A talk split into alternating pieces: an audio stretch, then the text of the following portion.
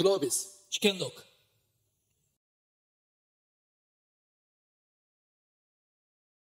今日は、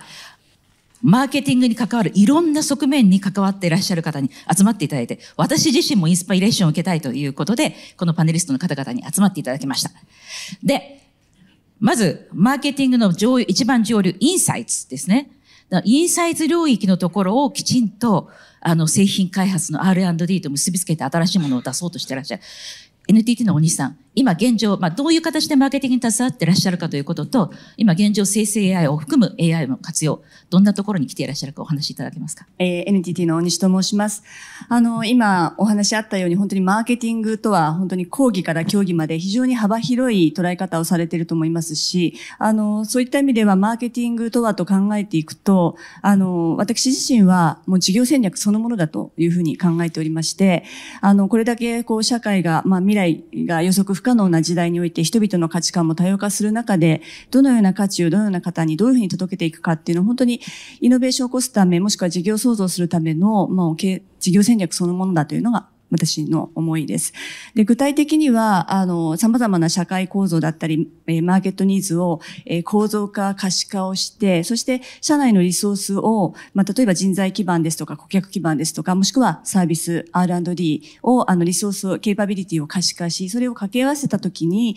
どのような領域に、え、どのような価値が想像できるか、それを使い続けていただくためにはどうしたらいいかということを考えることが、あの、マーケティングだというふうに考えております。あの、最近ではよくその、ウェブマーケティングですとか、価格マーケティング、デジタルマーケティング、なんちゃらマーケティングって数えるとかなりたくさんあると思うんですけど、あの、時代とともに増えているっていうことは、事業活動のプロセスそのものに、マーケティングを使おうというふうに考えるところが増えたからだというふうに思っています。で、私自身は、あの、今その、研究開発マーケティング本部ということで、組織名称にマーケティングがつく組織なんですが、実はこれあの、6月に新しく NTT にできた組織でございまして、え今から75年前に立ち上がった研究所ですね。あの、ずっと75年間ですね、プロダクトアウト、シーズアウトでやってきたあの R&D に、いかにマーケットインの視点だったり、マーケティングを融合させて、新たな価値創造をして、事業創造していくかという、まあ、非常に難しい、あの、ミッションにチャレンジしているわけなんですけれども、あの、そこでこの生成 AI をどういうふうに使っていくかというところですが、あの、やはり、えっと、生成 AI に限らず AI の価値というのは、あの、大きく二つの価値に、あの、フォーカスしておりまして、あの、様々なデータを整理整頓して、構造化して、サマライズするというベースの価値に対して大きく二つ。一つは、最適化、パーソナライズ化するということ。で、もう一つがバリエーションを増やして選択肢を増やすという、多様化するということ。まあ、この二つが、あの、価値としてあると思ってまして、これを、あの、使ってマーケットインサイトを掘り下げて、それを R&D にどう生かしていくか、もしくは事業創造にどう生かしていくかということにチャレンジしております。で特にこの最適化、パーソナライズ、多様化っても非常にキーワードだと思うんですけど、まずその前提として、やっぱりその理解が必要だってことですね。顧客の理解が必要だと。そこら辺、この生成 AI 時代になって変わったことってどんなところがあるんでしょうか？そうですね。あの、もともとその、え構造化されてないデータを構造化するということが一つあると思います。あの、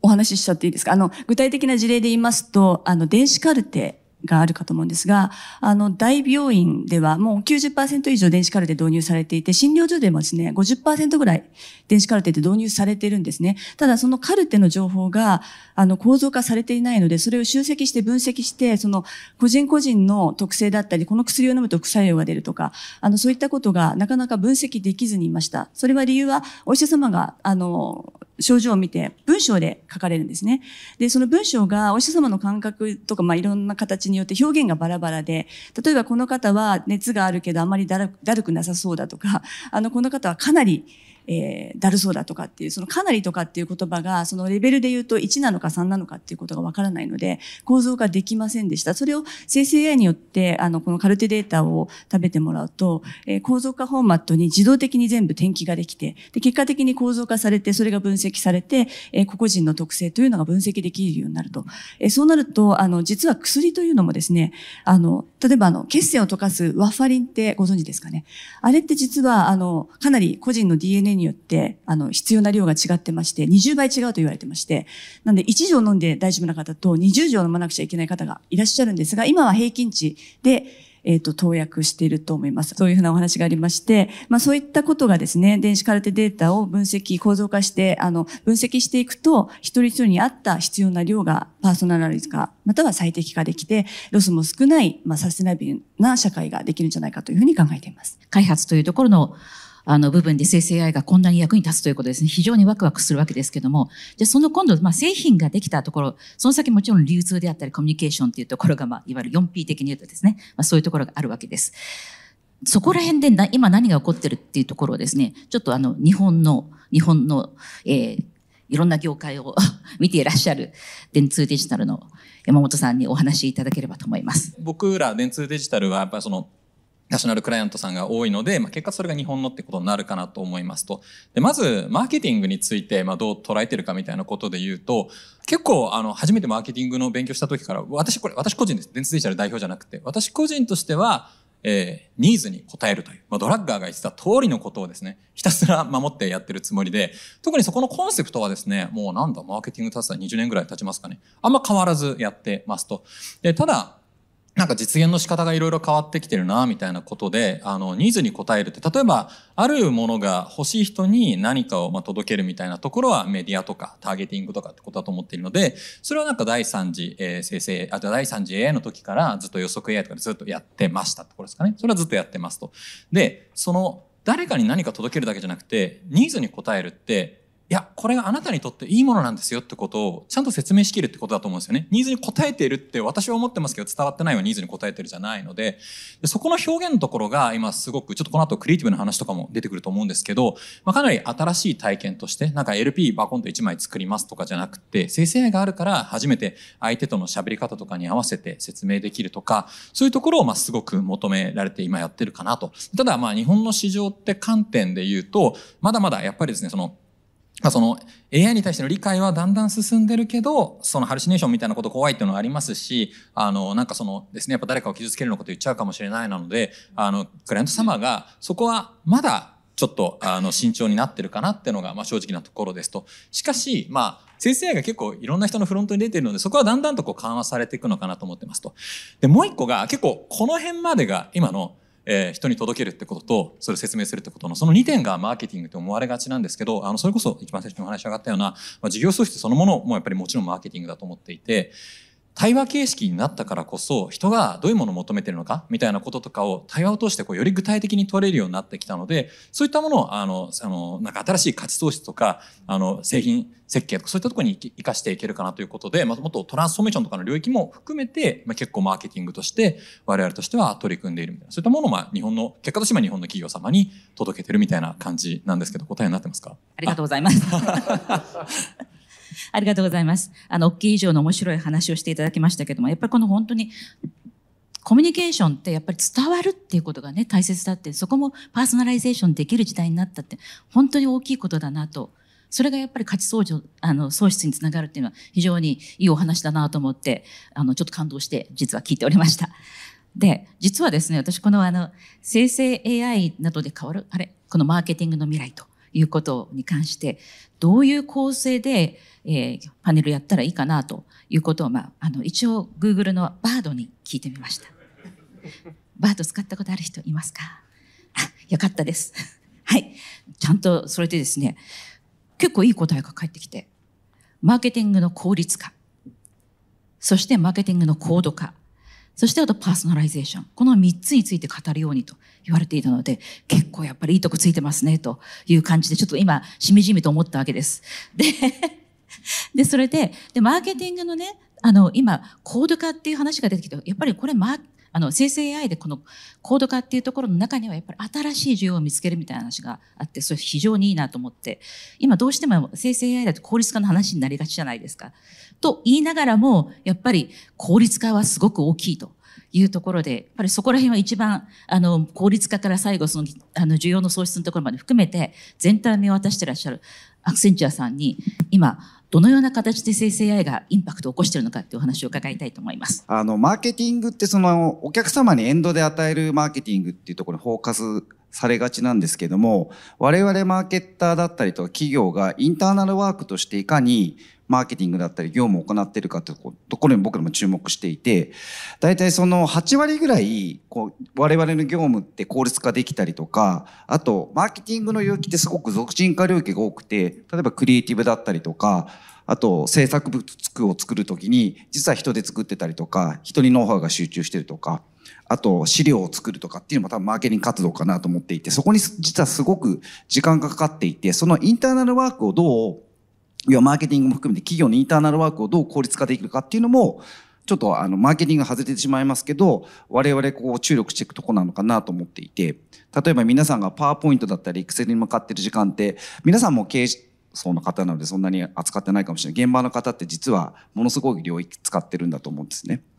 あと最近 Teams だったりいろんなチャットのいろんなチあのコールのツールが出てきて、多分15年前に比べると僕らテキスト入力する量ってものすごい増えてると思うんですね。そこをどう効率化できるか。その効率化するのにジェネレティブ AI を使ったり、LLM を使ったり、それによって僕らが本当に向き合う仕事をどう割り当てていくっていうところもすごく重要なのかな。で、割り当てた結果、新しいマーケティングだったりとか、事業創造だったりとか、今までないような、その、ワウを提供することに我々もっと、我々の脳みそのリソースを使った方がいいんじゃないかなとかっていうのを我々考えています。あの、クライアントさん、まあ、グローバルのトレンドも見てらっしゃると思うんですけども、今、その日本とグローバルで見て、この生成 AI の活用度合いって何か違ったりとかっていうとこありますか？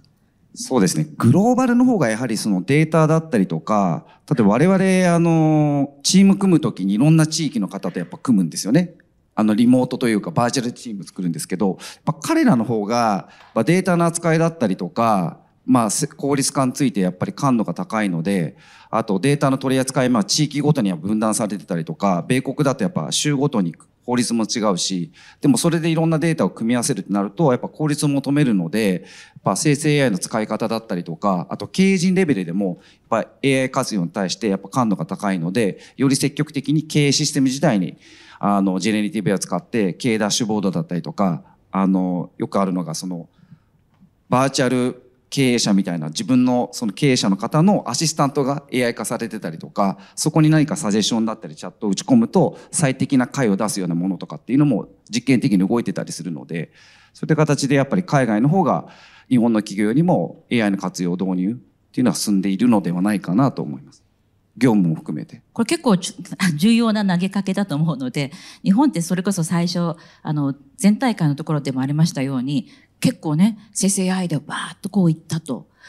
あの、社会的には使おうっていう機運が盛り上がったところで、そこが少し停滞してるんじゃないかみたいなご指摘もあったので、それをどうやっていくかっていうのも、あの、皆さんと討論できたらいいなと思ってます。はい。で、先ほどあの、伝わるということが大切だという話がございました。で、河村さんはですね、もう、あの、テクノロジーを活用して、どうやって、いかにこのマジッく、マジカルなですね、あの、クリエイティブを作って人の心に刺さるかっていうことを、ずっと取り組んでらっしゃる方で、私も Google としてこうお付き合いをして、あの、長くお付き合いをしてるんですけども、今、この生成 AI が生まれてきて、どんな感じでそのクリエイティブの現場は変わってきつつあるとかって、もしあれば教えてください。そうですね。まあ、すごいやっぱりインパクトはありましたよね。あの、おっしゃるようにやっぱりスピードアップ、コストダウンみたいなところではすごい活用されていて、うちの場合は結構もうワークフローの中に AI をなるべく率先して使っていこうという形で、えっと、やらせていただいたりしています。あの、まあ、危機感もありつつ、逆にその中でどうやったらじゃあ人じゃなきゃできないクリエイティビティをより発揮できるのかみたいな風に考えて、あの、なるべくそのクリエイティブプロセスを組むようになったなっていうのは正直ありますね。あの、例えばやっぱりコピーライティングだったりとか、もっと言うと翻訳みたいな業務も完全にうちの場合は生成 AI とか、まあ、チャット GPT さんとか使わせていただいていて、正直そのグローバルレベルで見ても、ジュニアから下手するとミッドレベルのコピーライティングよりもいいあのコピーを吐き出してくれるようになっちゃってるんで、もうほとんど言葉周りは生成 AI にうちは依存、依存というかまあ使うようになっていたりですとか、その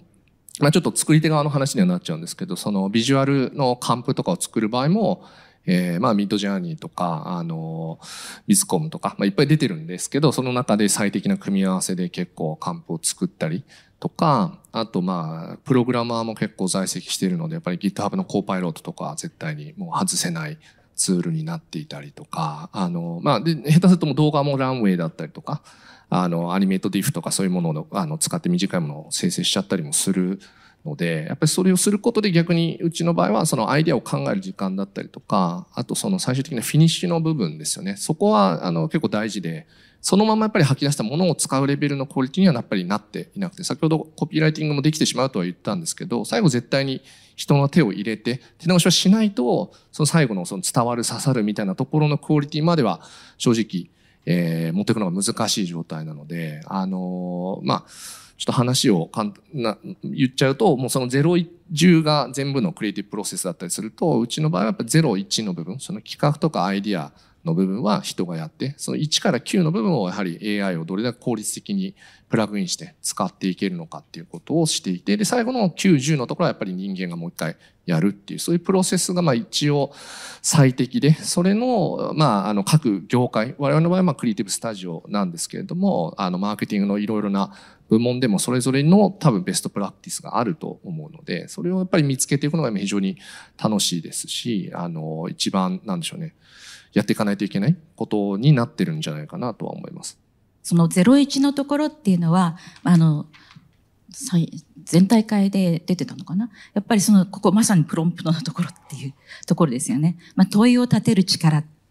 これが重要になってくると。この問いを立てる力、どうやって培えるのかと。あの、大西さんは、その、まあ、インサイツから、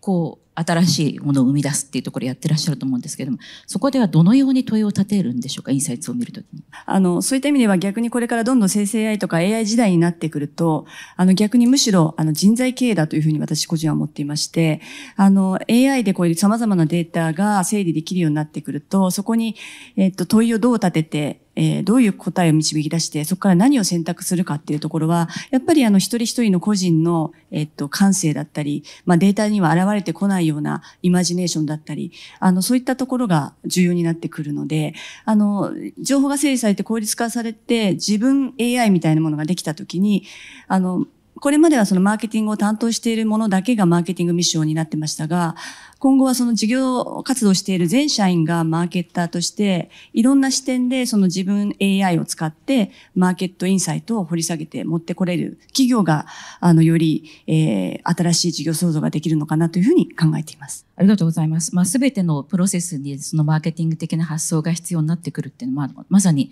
おっしゃる通りかなと思うんですが、まあ、そうなってくると、あの、本当にあの、今までってそのバリューチェーン的に言うと結構それブツブツブツって切れてたと思うんですよね。やっぱりそこを繋いでいくっていうことがいかに大切かということになると思います。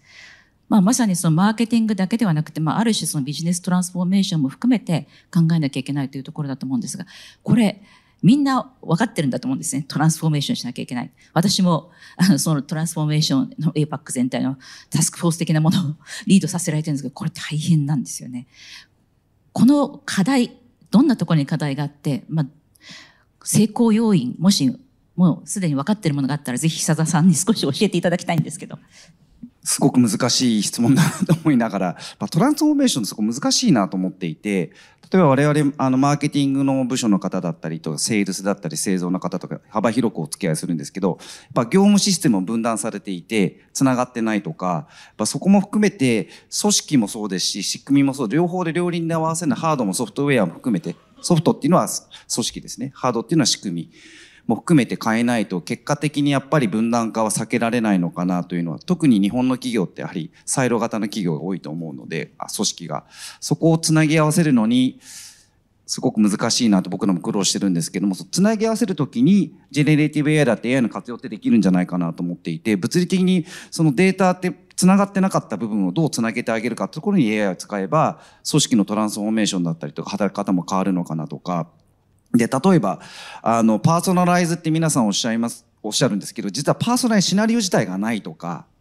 実はその、パーソナライズを作る、考える時間がないとか、じゃあパーソナルできましたって時に実はコンテンツがないとか、結構カッカッカッ々こう、あの分断されてるんですけども、そこをつなぎ合わせるとなると、先ほど言ってた一人 AI みたいな、皆さんが一人一人の社員の方が最適化されて、AI 化、AI を使いながら最適化すると、必然的にデータが上がってくるので、それをつなぎ合わせてトランスフォーメーションするような形じゃないとなかなかこうトランスフォーメーションで難しいんじゃないかなと思ったりはしています。具体的にこのクライアントと、まあ、どういった形で搬送してこうやってよく僕らやるのが、あの、お客様に貼り付け伴走支援というんですけども、まあ、シャドーイングして業務設計、ワークフロー全部分解して、どこに無駄があるかっていうところをですね、貼り付きながらやって、業務分析していきます。その中でどこが無駄があるのか、どこが重複しているのか、どこが抜けているのかっていうのを業務フロー分析させていただいて、そこに対して AI をどう活用していくのかとか、っていうのをやりますね。あと、営業改革も我々結構やらせていただいてるんですけども、まあ、セールスフォース入れました。でも活用されてない。じゃあ何の理由があるんだっけ？ってところで、やっぱ業務の分析だったりとか、あと、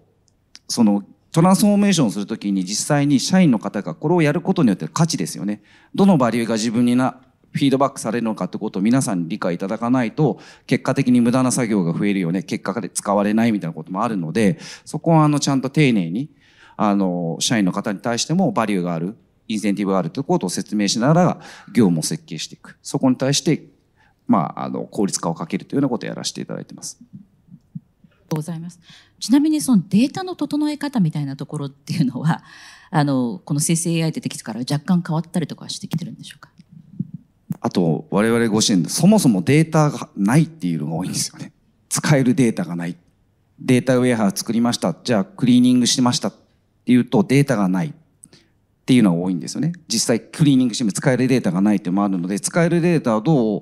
例えば社員の方から入れていただくのか、あとはマーケティングするときに本当に使えるデータをどうお客様からいただくのか。今までのマーケティング、どちらかリーチを取る、パーセプションを変えるってところに、マーケティングでコストをかけてたと思うんですけど、これからは、あの、いかにしてお客様からデータをいただくのか、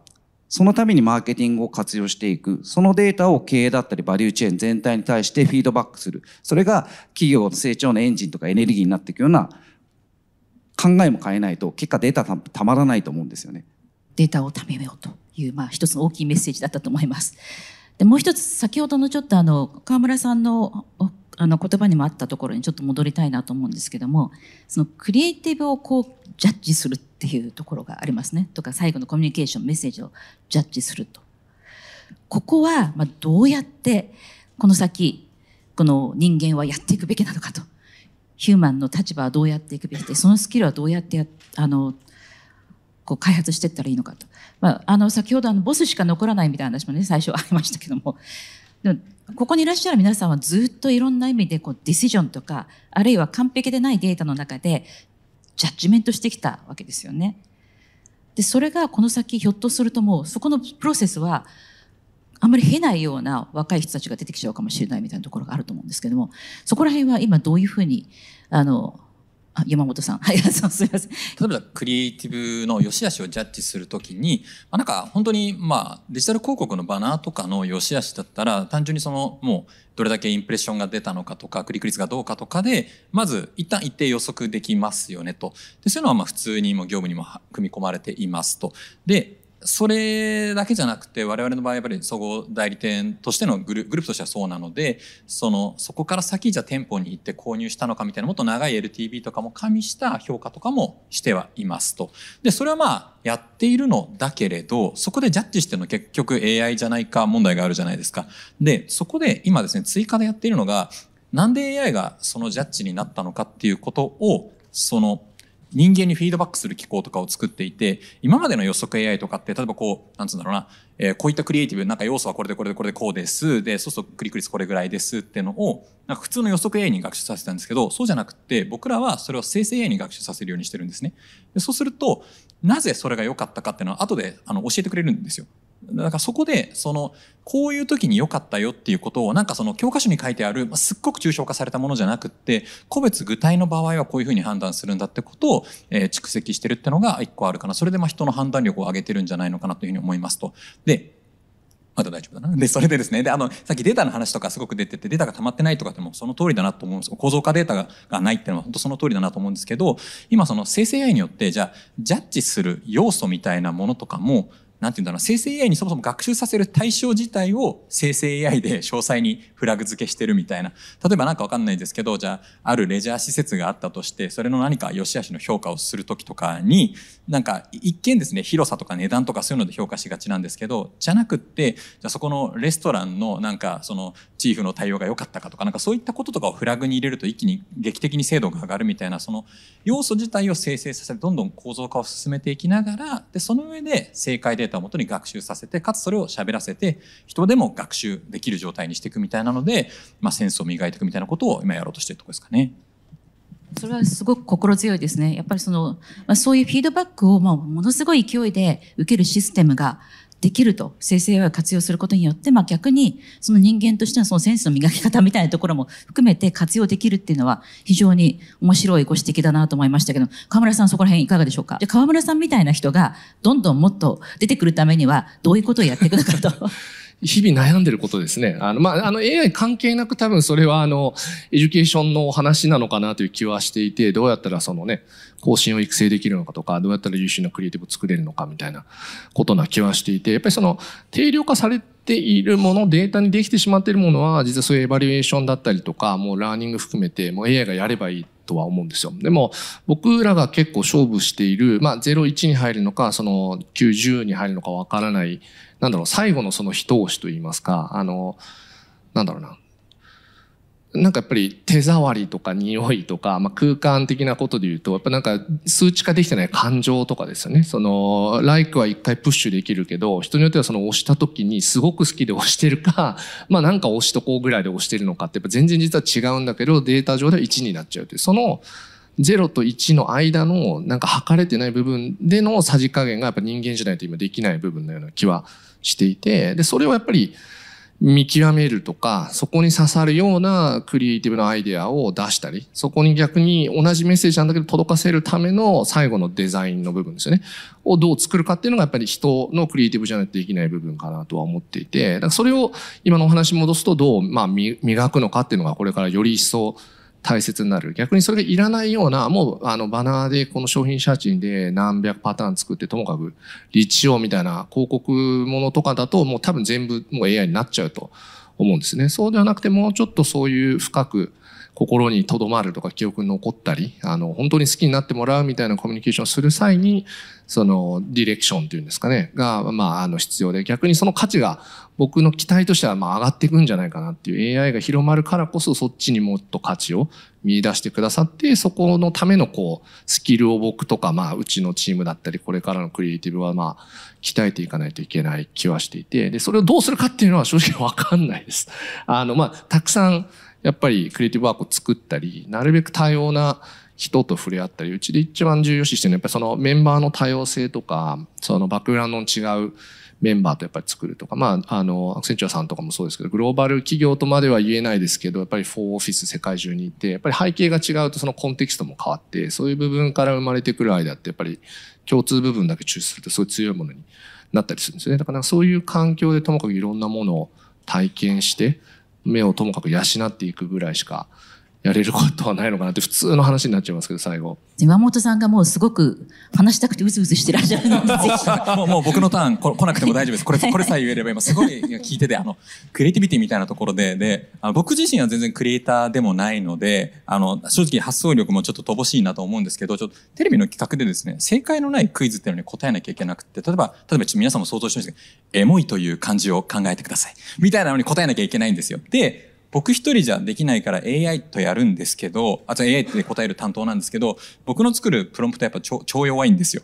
で、それをうちのですね、クリエイターにプロンプト書いてもらって、例えばなんか、クリエイターの方だったらスキャンパー法とかなんかそのなんか入れ替えてとかいろんななんとか法とかを書いてもらって、それでやってみて、ちょっといまいちこれ、このプロンプトダメっすってことを言って、プロンプト自体にどんどんクリエイターの魂を入力してもらって、で、それを僕がいじくると、なんか今回うまくいきましたみたいなので、あの、全然クリエイターのトップラインを上げるって話じゃないんですけど、僕みたいなノンクリエイターが、なんかそうするとギリギリ番組として成立するぐらいの活かした答えを出せるようになってきてて、ちなみに、エモいという感じの AI の答えはですね、立身弁に、立身弁。かっこよくないですか？心が揺れ動いてる様子だそうです。みたいなのとかを AI が出してくれるところまでは結構いけるようになってるかなっていう、今この話聞きながら、はい。あと、山本悟でした。もう大丈夫です。ありがとうございます。あの、皆さんもぜひトリビアルパスイットみたいですけど、ぜひこの立身弁の負担の話はいろんなところでしていただけるといいなと思いますけども、今のお話で、その、まあ、生成 AI もどんどん活用していくと、まあ、クリエイティビティも、あの、育っていく。で、逆に言うと、そのクリエイティビティとか、あるいはモダンマーケティングの民主化みたいなことが実はできると。で、日本の場合って、やっぱりその中小企業が多かったりとかね、するというところで言うと、やっぱりここをじゃまあどうやって連れていくかみたいな一つ、あの、大きいチャンスかなと思ってます。あともう一つ、さっきあったその、やっぱりその最後は人間のそのセンスみたいなところもやっぱりありますよね、というところなんですけど、実は私のチームに、やっぱりそれこそ松尾健を、の卒のあの AI のスペシャリストがいるんですけど、まあ、彼はですね、AI で作ったものとそうじゃないものの線でを見極めるということができると。要するに、日本の勝ち筋は何なんだという話がしたいと。日本はやっぱりドラえもんの国じゃないですか。で、日本って、やっぱりそのテクノロジーに対してものすごくオプティミスティックなんですよね。で、Google でもモバイルの検索がデスクトップの検索を超えたのって日本が最初なんですね。やっぱりそれぐらいテクノロジーに対してオプティミスティックな国なんで、最初盛り上がったんで、ここで停滞しないように何をするべきかっていうことをちょっと皆さんにお伺いしたいと思います。では、大西さん、お願いします。あの、実は日本語って、あの、漢字、カタカナ、ひらがなと、表、現するのにテキストにそのいろんな事実をこう入れていくのに非常に表現豊かにできる言語を持ってると思っていまして、で、あの、実はあの NTT もですね、あの11月1日にあの NTT 版 LLM 鼓みというのを出させていただきまして、あの、もともと日本語コーパスをですね、あの自然言語処理を40年研究しているので、非常に少ないパラメーターで短い時間で軽量にあのチューニングできるというあのモデルを出しました。で、あの、もともと日本語が得意だったんですけれども、えー、同じように英語をですね、非常に短い時間で、えー、学習させたところ、チャット GPT3.5 と同じぐらいになったんですね。で、もしかしたら日本語が非常に複雑だったので、それの言語、日本語コーパスを持っていることが他の言語にも共通的に少し、えー、適用できるところがあったんじゃないかということがありまして、そういった意味では、あの、ここからは、あの、あくまで推論ですけれども、日本語自体がそういうふうに表現豊かにいろいろ表せますので、先ほどのあのクリエイティビティのところでこう、見えないような価値とか感性とかももしかしたら日本語の中にいろいろとこう学習させると、海外よりはクリエイティビティに寄与できるような、そういった感性も AI で出せるようになるんじゃないかというのはちょっと個人的に思ったりはしています。で、もう一つは、あの、やはりあの、えー、そういうその軽量なあの LLM でですね、バーティカルな領域に、えっ、ー、と、いろんな、こう、深掘りをしていく、えー、ことができるんじゃないかと思ってまして、まあ、リーガル AI ですとか、金融業界 AI ですとか、そういった業界特化の、えー、非常にその、良質なデータセットを元にした AI を、え、作って、で、それをコンステレーションというふうに言っていますが、まあ、星座のようにこう、つなぎ合わせて、えっ、ー、と、それぞれ深掘りした AI を会話させて集合値を作っていく。で、結果的に良質なデータセットで、えっ、ー、と、いろんな新しい、あの、専門的な知恵を活用しながら新しい事業創造していくみたいなところは、もしかしたら、あの、日本として得意なんじゃないかというふうに思っています。で、最後は、やっぱりあの、どうしてもその、えー、自分自身もそうですけれども、バイアスがかかっていろんな情報を見てしまいますので、あの、AI によって、こう、様々な、そういったその集合値が出来上がってくると、想定もしていなかったようなクロスインダストリーですとか、意外な視点ですとか、意外なアイディアですとか、そういったものが生まれてくる可能性があって、そこに、あの、もしかしたらもともとコンテンツ、漫画とかが得意な、えー、日本は何かまた新しいものが出せるんじゃないかというふうに考えています。川村さん。ちゃんと順番に行きます。あ、本当順番なんですよ。びっくりされた。意表疲れ続けます、最後まで。あの、そうですね、日本の勝ち筋、難しいところなんですけど、ちょっとなんか斜め上の回答になっちゃうかもしれないけど、あの、科学未来館、日本科学未来館さんの新しい常設展示のオイパークっていうのを僕ら作ってて公開して、最近だからその高齢者とか老人とか、まあ日本ってやっぱりあの、世界に先駆けて超高齢化社会に突入してしまうんですけど、それが意外とネガティブなことなんじゃないかなって最近思っていて、逆にそれはなんかテストマーケットとしてすごいポテンシャルを 持ってるなと思って、あの、ちょっとターゲット論みたいな話になっちゃうんですけど、AI をやっぱり若者だけがどう使うかだけではなくて、そういう高齢者がいかにそれを活用したりとか、あの、していける。まあ、先ほどのカルテのお話も近いかもしれないです。まあ、ちょっと医療側からそういう方のサポートみたいなお話になっちゃうんですけど、それをやっぱりなんかテストフィールドとしてなんか使える道とかが見つけられると、結構世界に輸出できるプロダクトとか、なんか開発できるような気がするなというのはすごい思いますね。その生成 AI のまあスキルセットとかね、そのランガジモデルがどうかというのとはまた別の話にはなってしまうんですけど、なんかそういう視点で見ていくのも面白いなという気が今してたりします。生成 AI があったとして、その先のまあ UX とか新しい価値の付け方っていうのところには、まあ、日本もまだまだいろんなことをそういうのはちょっと得意だと思うので、できそうだなという気が確かにいたしました。はい。では順番でございますので、久田さん、お願いします。あの言葉の壁っていうのがやっぱ日本ってあると思うんですよね。やっぱ英語ができないとか、まあ、先ほど日本語って特殊な言語でなるのでどうしても日本ってマーケットが大きいので今まで日本の中であのビジネスをしてたと思うんですけれどもやっぱそのこれからやっぱ生成 A が出てくれば翻訳も通訳もいらなくなる世界って来るんだろうなと思っていて、まあ、そうなった時に今って日本だけのウィンドウであったものを世界に日本から世界に直接つながるようなビジネスをマルチウィンドウでやっていけばあの日本に閉じないマーケットが世界中のマーケットにつながれば日本っていうのはまだまだあのすごいパワー持ってるのかなと。食べ物も美味しいしあのやっぱそこって日本の匠のなんか皆さんこう持ってるものをより世界につなげていけばまだまだ日本は頑張れるんじゃないかなっていうふうに思っています。あなんか今、そうですね、あの、皆様の最後総括になっちゃうんですけど、あの、やっぱりその広がっていく一番のところでいくと、その最終的に AI 自体がすごく愛されるものになるっていうことがドラえもんの国だし、鉄のアトムの国だし、初音ミクの国だしみたいなことが僕はすごく大事な気がしていますので、あの、お三方がおっしゃったこと全部だなというふうに思っていて、その、なんかまず最初に、最初のキャラクター設計めちゃくちゃ大事だと思うんですよ。だからその01のところがどうかで、なんか最初の設計がしょっぱいとやっぱりどうしても広がっていかないっていうのがあるので、そこでそのクリエイティビティってところはもちろん重要だと思ってますし、で今、初音ミクって言ったところなんですけど、あれ、いじれるから面白いんですよ。みんなで育ててる感じがすごく大事で、AI の敷居が高いとやっぱりダメなんで、国産でその軽量化されてるものがあるっていうのもそれをすごく推進することだと思いますし、で、今までだと初音ミクが作った歌を英語に直すのとかめちゃくちゃ大変だったじゃないですか。でもそれが生成 AI のおかげで、まあ、グローバルに広がっていくみたいなことが、まあ、すごくやりやすくなってきてるので、まあ、何にしてもその、えー、愛される AI を作っていくってことがすごく大事だと思って、まあ、それが僕からの結論で、でそれを今、え、実現していくためのテクノロジーとかそういった基盤として、なんかお三方がおっしゃったことはまさにその通りだなというふうに思っております。あ、待って、一個いいいい話、いい話。で、あの、いじる、いじるときに、いじるときにですね、その、いじれるってことがすごく大事っていう話なんですけど、いいこと言いますからね。Google のバーテックス AI がめちゃくちゃ使いやすいんで使ってみてください。ありがとうございます。すごいいいこと言っていただきましたが、ちょっとそこで私もですね、また驚かせて恐縮なんですけども、よかったら、よかったら日本の勝ち筋について、シンさんにも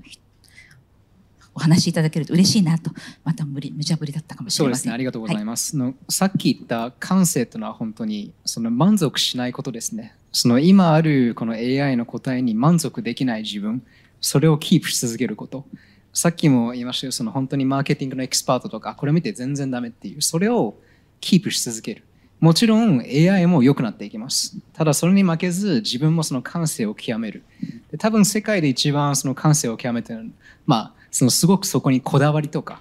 なんか本当に全てのことになんかこだわるじゃないですか。そこは本当日本だと思ってるんで、あその AI に満足せずに一緒に成長していく。それをやり続けてください。ありがとうございます。素晴らしい、あの、今メッセージをもらったところで、ここからあの全体の討議に移りたいと思います。あの、質問がある方は、まあ、えっ、ー、と、お名前を言っていただいて、質問をいただければと思います。はい。あの、医療法人経営しております、宇野と申します。あの、最初の電子カルテの話がすごく刺さりました。あの、おっしゃる通りカルテっていうのは、もともと記録でありますけども、電子という名前がついた瞬間に、データそのものだと思っています。でおっしゃる通りあのデータがテキストデータになっておりまして、えー、そこからそのデータを取り出していろんなことを予測するとかですね分析するとかできない状態だったんですね。今までは電子カルテベンダーにそれを依頼していたこともあったんですけどもなかなか動いてくれないという状況がありまして今回その、えっと、NGT さん開発された鼓であのできるようになるというふうに伺ったんですけども、えっと、もう一歩ですねその医療も含めていろんな業界に特化したあの生成 AI ができるという話も伺っておりますけどもそれが今日本の中で具体的にどれぐらい進んでいるのかその中で医療に関して言うと NTT さん以外にもいろんなところが実装ベースでもう開発が進んでいるのかというその今の実情をお聞きしたいと思います。コールセンターで音声認識にしてテキスト化してマイニングするようなところは、あの結構その金融業界はですね、あの、結構進んでいらっしゃいますし、まあ、通信業界ももちろん進んでますので、そういった意味では、そ、そこの業界に特化したデータが結構構造化されて使える状態のものが結構ある、先ほどのデータがないという話がありましたが、データがある業界っていうのは結構あると思っています。で、そこを、あの、まあ、例えば、あの、東京会場さんが、あの、コールセンター、あの、事故受付を一回した後、えっと、もう一回その事故の状況をいろいろヒアリングするというのに、あの、年間80万時間ぐらいあのかかってるそうなんですね。で、そこはあの、一回音声認識でテキスト化した後に、あの、もうちょっとさらに専門用語とかも含めて、それを保険適用にどうするかということを並べるためには、あの、既存の AI ではできなくて、まあ、あの、生成 AI を使うことでさらにそこが効率が増すということがありますので、そういった意味ではすでに、えっと、既存の AI を使って、業界特化でこうデータが整理されているところに生成 AI を入れていくと、さらに、えーいろんなことができるかなというふうに考えております。あの、その意味では、あの、えー NTT だけではなくて、あの、いろんな AI を使って、あの、そういった業界特化のデータを整理されている事業はあると思います。はい。はい、お願いします。ありがとうございます。Google YouTube の山川と申します。すごく面白くあの聞かせていただきました。一つお伺いしたいのが、あの、ユーザーさん特に、まあ、Z 世代もそうですけど、アルファ世代がこれから、ユーザー自体が JI にも慣れて、あの、物の探し方だとか、物の理解の仕方、本人もそれこそ JI、あの、いろいろ生成 AI で画像を作ったり、テキスト作ったりする中で、マーケッターとしてその人たちが市場に消費者として出てきたときに、ないしはユーザーとして出てきたときに、今度はどう答えていかなきゃいけないというふうに、あの、マーケティングのやり方自体がひょっとしたらサーチが出てきた時のように変わっていくのかなとも思うんですけど、ぜひ何かあの今懸念されていること、ないしは楽しみにしていることあれば教えていただければと思います。他に質問ございますか？あはい、お願いします。フライウィールの横山と申します。えっと、いろいろお話をお伺いしたいことあるんですが、ピンポイント一つ、あの、クリエイティブのお自動化、自動生成する部分に、どこまで実用的に今、現時点で日本であの進んでいるのかっていうのを、ぜひご紹介いただければなと思います。まあ、特にこれ、山本さんとあの久田さんにお伺いできればなと思ってます。この二つの質問。はい。えーっと、最初のこの、あの、えーっと、ネイティブ人 AI 世代が出てきたときにどうマーケティングが変わるのか。まあ、ここは、どうですかね、せっかくインサイツを掘ってらっしゃる大西さんの、あとお答えになりたい方もいたらお答えください。はい人材経営になっていくというお話をしたと思うんですけれども、あの、やっぱりそのデータが整理されている、もうすでに今の中学生なんかは、あの、うちの息子もそうですけども、学校にスマホ持ち込んでよくて、もうあの、データも全部その自分で検索して調べて、調べた結果に対してどう考えるかっていうことを討論するような議論が、の勉強が、あの、非常になってますので、そういった意味でもすでに、えっ、と、ある程度その出てきた答えをどう使って、どう感じて、何をするかっていうことが教育されてきている世代になってくると思います。あの、そういった意味では、あの、今のその我々世代だと、まあ皆さんは違うかもしれないですけど、結構その事業をやっているプロダクトアートな視点でこの商品は売れるかということを考えがちなんですけど、実際はそれを使う側の生活者の視点もあるわけで、その生活者の視点がなかなかこう、本当はインサイトがあるんですけど、それがその事業活動にこう展開されないというか、なんか、プロダクト提供側と使う側は別っていうふうにどうしても考える方が多いように思いますが、今後はそれが、あの、そういう世代が出てくると、自分自身も使ってどう感じて、で、それを、あの、いろんなその商品だとかサービスにどういう価値を与えていけばいいかということを、こう、なんですか、シームレスに考えられるようになってくるのかな。そういう意味では、あの、まさに人材系でどんな多様な人材が、あの、リソースとしてあるかが重要になってくる。まあそういった意味では、えーマーケティングも大きく変わってくるのかなと、インサイトがもっと集めやすくなるのかなというふうに考えます。山本さん、さっきまで、あの、あれですよね、キッズ世代にセッションやってらっしゃったっていう話ですから、もし何かコメントあれば。思うこととして、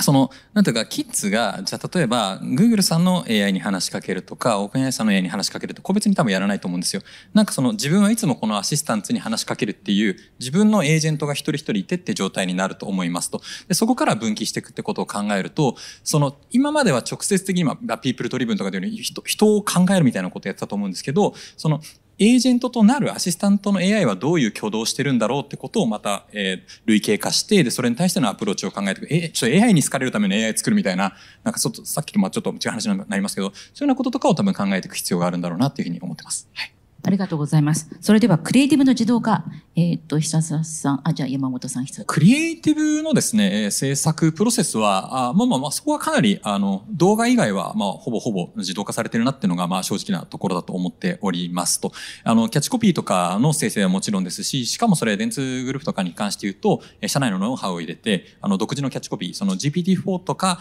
えっ、と、PALM2 とかをそのまま使うだけではもちろん出せないようなものを、出せるような状態には来てますし、それに、え合うような画像を生成して、で、レイアウトの自動生成みたいなところちょっとまあ研究段階だったりするんですけど、まあまあまあまあ近いなっていう感じですね。なのでバナーを作るとかはほぼほぼできていて、で、あとはその絵コンテの生成とかも問題なくできていますと。で、そこからそれを動画に起こすっていうところはちょっとまだ、えーテクノロジー的に厳しいかな。まあ普通に全プロセス乗っかるかなと。で、で、今、いかともう一個だけ言うと、で、それをただ今はクリエイターが結構使ってるんですよね。あの、アドビを使いこなせる人がやっぱり使ってるところがあるんですけど、アドビさんそこに対してもやっぱオペレーションプロセスを変えてこうで、例えばアドビエクスプレスみたいなものとかだと、あ、すみません、全部言っちゃった。大丈夫ですか？あのね、あの、クリエイターが作ったものをベースにフロント側で微調整かけれるみたいな、そういったオペレーションフローをすごく組もうとしているので、そうすると一気に数万人単位の規模にその AI が実装されるみたいなことが、まあまあ来年とかにはまあいろんなところで起きてくるだろうなというふうに思っています。はい。ほとんど言われてしまったんですけど、あ大丈夫です。でも、あの、基本的に僕ら RPA 型の AI 使って、パーツを作ったら順列組み合わせで様々なバリエーションを瞬時に作るっていうのもすでにできています。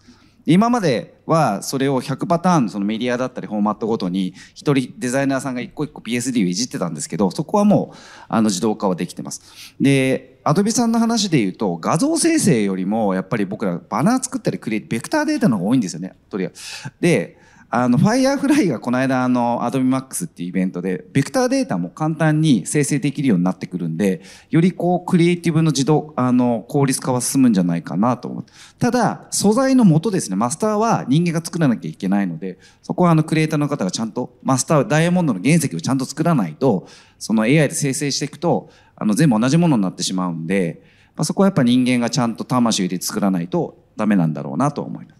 で、究極言うと、例えば Adobe さんのツール使うと全部同じになるんですよ。最適化していくと。で、それってブランドの価値だったり、そういうアイデンティティなくなるんで、そこはやっぱ人間がしっかり作んなきゃいけないのかなと思って、そこは多分自動化できないとは思ってます。はい、ありがとうございます。他に質問のある方いらっしゃいますか？はい。それでは、えーっと、取っておいた質問ということで、私の方から。まあ、こう、あの、今日皆さん、あの、マーケティングにも携わってらっしゃるということで、非常にワクワクしたんですけども、と同時に、まあ、ここにいらっしゃる G1 の経営者会議は、まあ、リーダーで、が集まっていらっしゃるということで、やっぱりその最初の効率化ももちろん、やっぱりその高度化、そして新しい機会を見つけて、日本の勝ち筋につなげていくというために、まあ、リーダーとして何をしていったらいいかということをぜひ、あの、思うところあれば、お話しいただければと思います。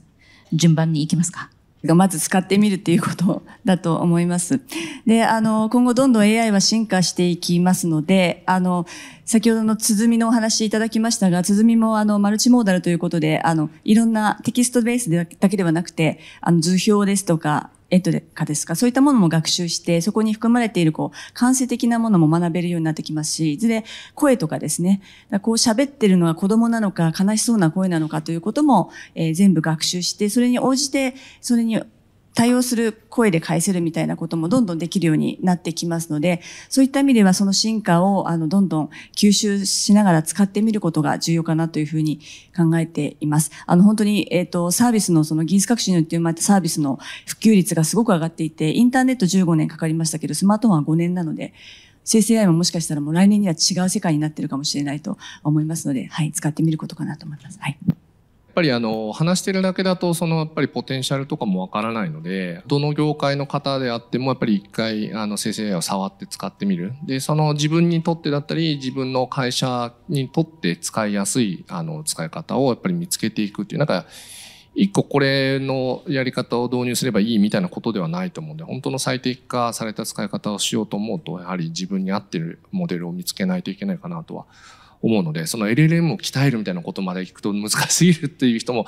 いらっしゃると思いますけど、鼓みたいなものも出てきてますし、なんかそういうさっきもっと極端な、山本さんのおっしゃったような、その一人一アシスタントがつく時代みたいなのも多分そう遠からず来るような気はするので、それに向けてやっぱりじゃあ自分だったらこういうところで使うのが一番最適だっていうのを使って見つけるというところなんじゃないかなというふうに思いますね。はい。ありがとうございます。じゃ久田さんお願いします。ただ AI っていいことだけじゃないと思うんですね。倫理規定だったりとか著作権だったり情報漏洩だったり、まあ、リスクもいいものもあるしリスクもあると思うんですけど経営者の方がそのリスクも含めて積極的にこれを AI を活用して経営改革をする強い意志。で結構なかなか AI やりましょうやりましょうってでもなかなか進まないとこどこかで社内の問題だ規定だったりそこがどっかで止まってしまうことって必ずあると思うんで経営者の皆さんが自ら AI を積極的に使っていく。もしくは100%業務に入れていくぐらいのあのリーダーシップを持っていただけるともっと AI の活用が進んで日本がもっと元気になっていくんじゃではないかなと思ってちょっとなんかプラクティカルないい話はもう全部言っていただいたので、ちょっと一人だけ違うかもしれないんですけど、AI について考えることは、多分、講義には医学とか生物学に入るんじゃないのかなというふうに思っていて、なんで今こういう挙動しても、もちろん使ってみてその動き方になれるっていうのはそうなんですけど、こういうタイプの AI はこういう動き方をするみたいなことを考えるって知性がどういうふうな起こりでできてるのかみたいな逆にそれにどういうインプットするどういう傾向が起きちゃうのかみたいなのって自分自身にも返せると思うんですよね。でこれちょっと虎の意を狩る感じで恥ずかしいんですけどあの十何年前に私松尾県にいたんですけど松尾先生になんか山本君そのちょっと似てないですね。あの、こう、A、AI の勉強すると頭良くなるよって言われたんですよ。自分自身がどういう仕組みでできているのかを再度考えるってことはすごく大事なことで、メタ認、自分自身のメタ認知をするっていうことなのよって言われて、で、なんか今まで結構自分自身がすごい才能の限界を感じてたんですよ。松尾健賢い人ばっかりでどうしたもんかなって感じだったんですけど、それを繰り返すことによって、なんか自分の考え方のプロセスを変えれるようになったと。で、なんかもっと、なんか人類として、人としてちょっと別のなんかステージに登るための方法が AI を見つめ直す、知性とは何か考え直すってことなんじゃないかなと思うので、そういった形で AI に向き合っていきたいなというふうに思っております。最後の、あの、確かに自分をメタ認知するっていうところはね、本当にあるかなと思いますが、今日は非常にあの素晴らしいお話を伺いましたけれども、やっぱりそういう意味でやっぱりその AI というふうに言っているだけのことはあってですね、あの最終的にはこのインテリジェンスだけでは存在しないというかですね、やっぱりそのメタ認知すると人間ってやっぱりラブが大切みたいなところがありますよね。そうあのさっきおっしゃっていただいた、山本さんにもおっしゃっていただいた、いかにそのこの AI を愛されるものにしていくか。でそれによって、まあ、この AI の、まあ、活用を加速ささせていくというところが日本ではまたできるそういう下地がある国ではないかなというものを思っております。ぜひ皆さんにもそういった形で活用していただいて愛される AI を日本であの日本での AI を愛される存在になるというところを目指して活用していただけるといいんではないかなと思いました。はい。あの、パネリストの皆さんに大きな拍手をお願いいたします。